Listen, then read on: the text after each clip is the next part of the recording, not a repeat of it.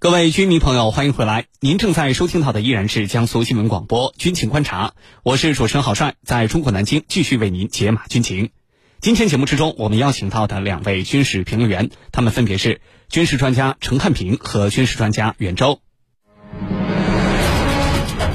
白俄罗斯总统卢卡申科宣布，新组建十到十五万人的领土防御部队，随时应对侵略行为。白俄罗斯为什么如临大敌？军情观察为您详细解读。继续关注另外一条国际军情热点。据环球网报道，白俄罗斯总统卢卡申科在二月二十号表示，他已经下令组建一支新的由志愿兵组成的领土防御部队，使每个人都知道如何操作武器，随时准备应对侵略行为，并在和平时期维持公共秩序。卢卡申科说：“如果发生侵略行为，我们将做出快速、严厉和适当的反应。”白俄罗斯国防部长赫列宁表示，这支领土防御部队将由十万至十五万名志愿兵组成，如果有需要，未来还将增加人员。另据报道，在当地时间二月二十一号，白俄罗斯国防部国际军事合作局局长列文科表示。北约在波兰和波罗的海国家集结了超过两万名军人，而在过去的两年内，北约在白俄罗斯边境附近的军事演习已经增加了三倍。那么，白俄罗斯为什么会显得如临大敌呢？此时新建新的领土防御部队又能起到多少效果？接下来我们一起来关注。袁教授，首先呢，请您为我们介绍一下所谓的领土防御部队，它到底是一个什么样的概念？这样的部队跟国防军或者是国家的正规军相比，都有哪些不同呢？好的，领土防御部队啊，并非一个国家的现役部队，而是一支准军事部队，是由预备役人员和志愿者组成的民兵组织，和一个国家的现役部队的国防军、正规军相比，还是有很大的不同。首先，性质上有所不同。那么，领土防御部队并不属于现役部队的行列，因此不能称为国家正式的武装力量，并不是一个国家军队的构成部分，这才是最本质的区别。也正是因为这个区别，所以才有了下面在人员构成、经费、物资供给、装备方面的各种差距。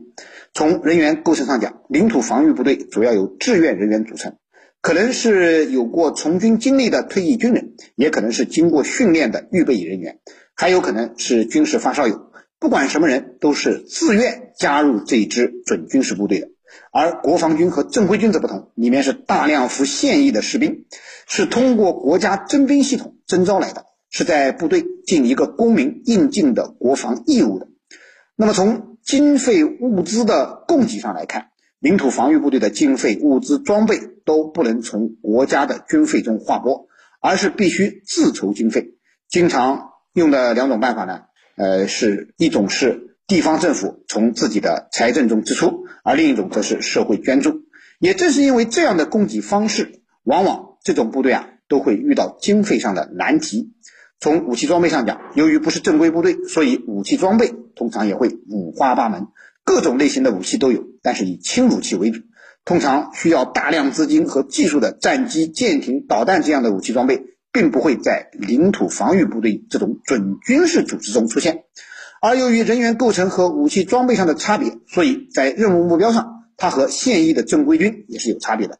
一般来说，国土防御部队主要完成防御性的作战任务，或者配合正规军的作战任务，不会担负主要的进攻性军事行动。一个国家一旦要建立国土防御部队，其实已经表明这个国家的国家安全受到了严重的威胁，需要用全民皆兵的方式来保家卫国了。主持人。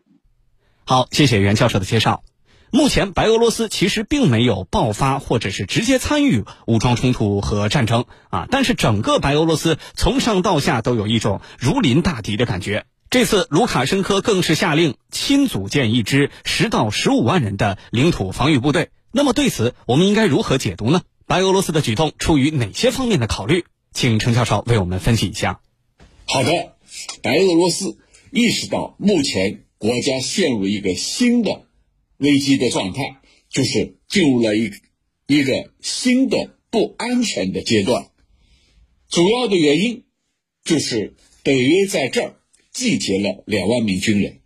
其实白俄罗斯的这种不安全感由来已久，主要是因为西方国家一直瞄准白俄罗斯，要对白俄罗斯策动颜色革命。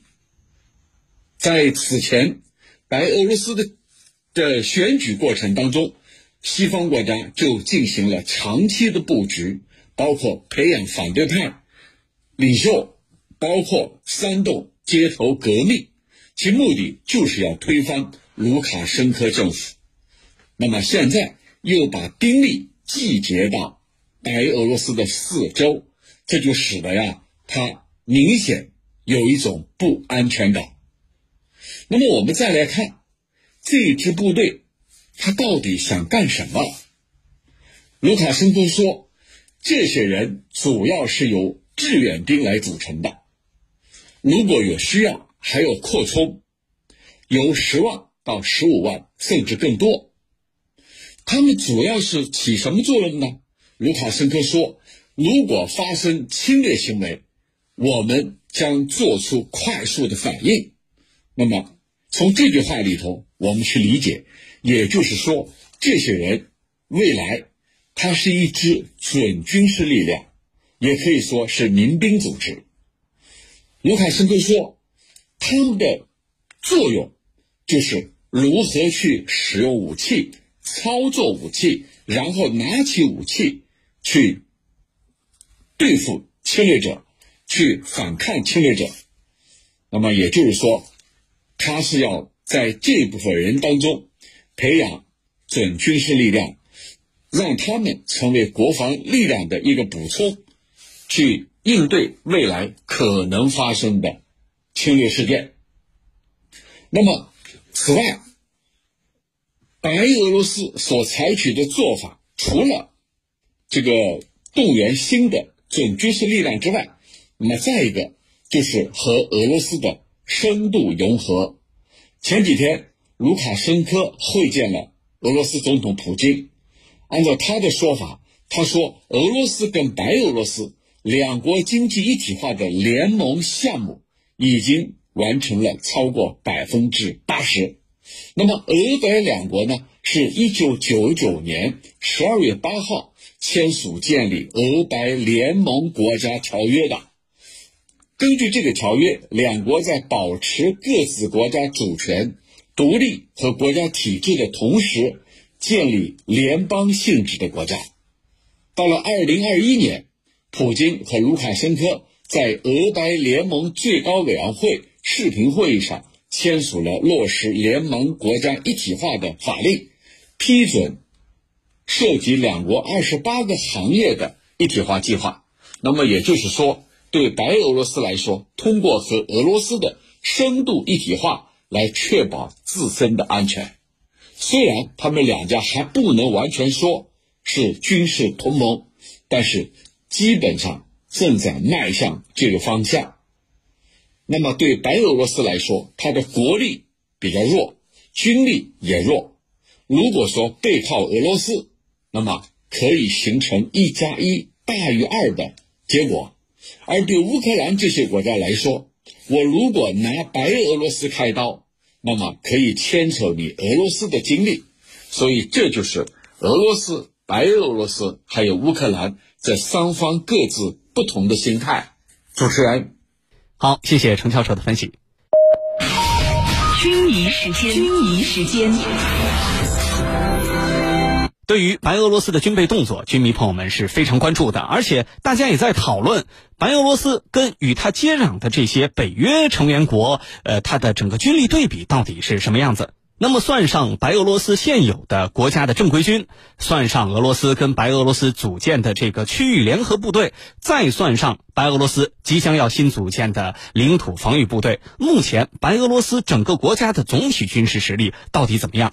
能跟与其接壤的呃这些北约国家，包括波罗的海国家，形成分庭抗礼之势吗？对于这方面的问题，袁教授您怎么看？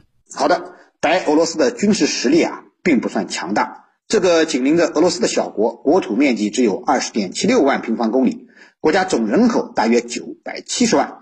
那么国防军的总体规模不到八万，预备人员有十一万人，还有各种内卫部队一点三万人，边防军一点一万人这样的辅助武装力量。那么其中呢，白俄罗斯陆军总人数大约为四点三五万人，其装备有特七二主战坦克一千五百多辆，特八零坦克九十余辆，特五五坦克大约六十多辆。除此之外，白俄罗斯陆军还有各类装甲运兵车三千多辆，各种型号的火箭炮、火炮两千门左右。呃，地空导弹部队呢，呃，大约有一万多人，装备各种型号的防空导弹三百五十部左右。那么，防空导弹的数量则嗯不太详细。呃，那么白俄罗斯空军总数为。二点二五万人，装备有三十六架苏二十四、八十架苏二十五、三十五架米格三十五和五十架米格二十九，以及二十三架苏二十七等在内的各种战斗机，大约两百多架。此外，该国空军还装备有五十五架米二十四武装直升机和其他各类直升机，大约六十余架。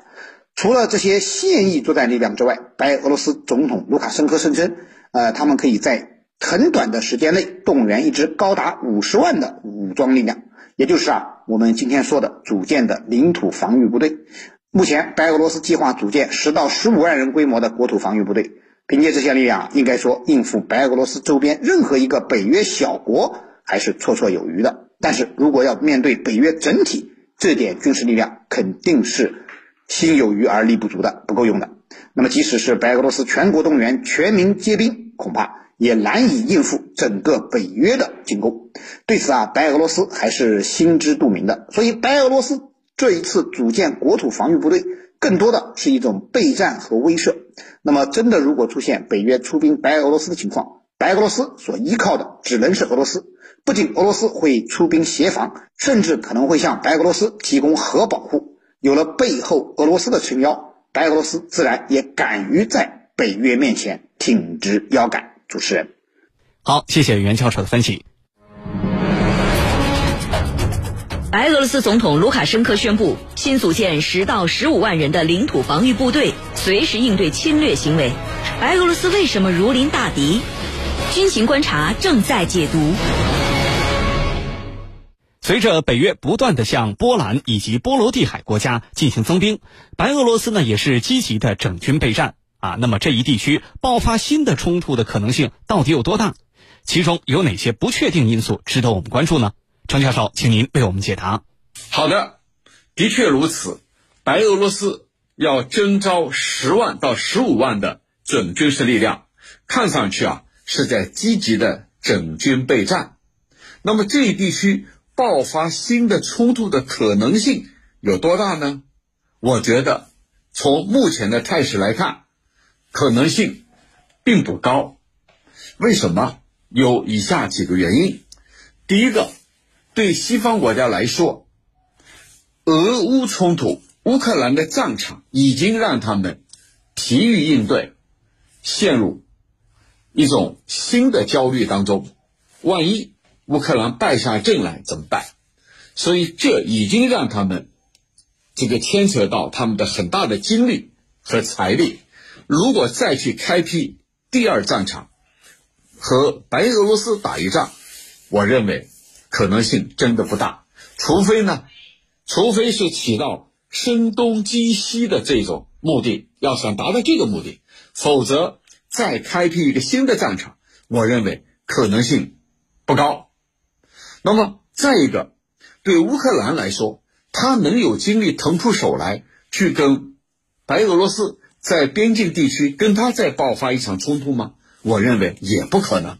所以西方国家这个不可能，乌克兰也不可能去开辟所谓的第二战场。那么我们再说俄罗斯，俄罗斯有这个可能吗？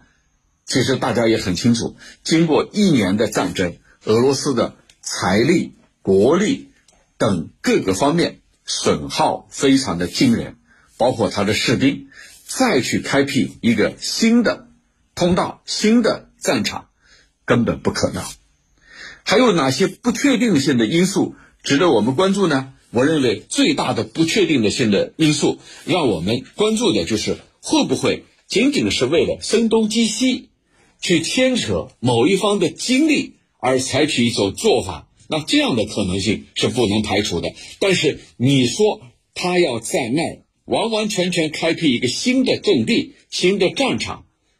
我觉得这可能性不大，但是呢，声东击西，呃，消耗一下，突发性的这种，呃，倒是值得我们去关注的啊，这样的可能性也是存在的。否则，人家白俄罗斯也不至于如此的去整军备战啊，一定存在着这样的可能性。但是，我认为完全去开辟一个新的战场，把白俄罗斯这个和白俄罗斯的交战作为一个新的选项，这可能性是比较低的。所以这一点呢，我认为还是呃比较肯定的。主持人，好，谢谢程教授的分析。可以说，目前白俄罗斯的部队跟北约的部队已经形成了某种程度上的军事对峙。这种军事对峙最终会演化为新的冲突，还是说保持着一个隐而不发的状态？这要看双方接下来到底怎么做。会不会有人火上浇油？会不会有人故意引发新的冲突？这都是值得我们关注的。追踪世界军事热点，关注全球战略格局。江苏新闻广播军情观察，主持人郝帅为您解码军情。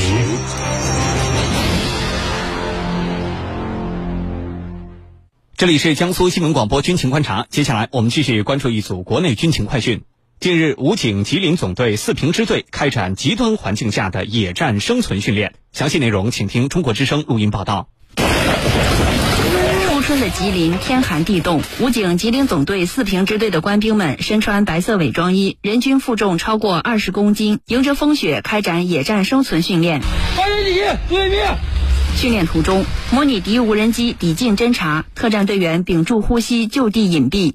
特战队员徐书恒作为一名新特战队员，在贴近实战的极端条件下参加训练，不仅积累了野外生存技巧，提高了作战能力，还磨练了心理素质。随后，特战队员围绕判定方位、挖设避光散烟灶、野炊制作、隐蔽伪装、搭设简易宿营点等内容开展训练。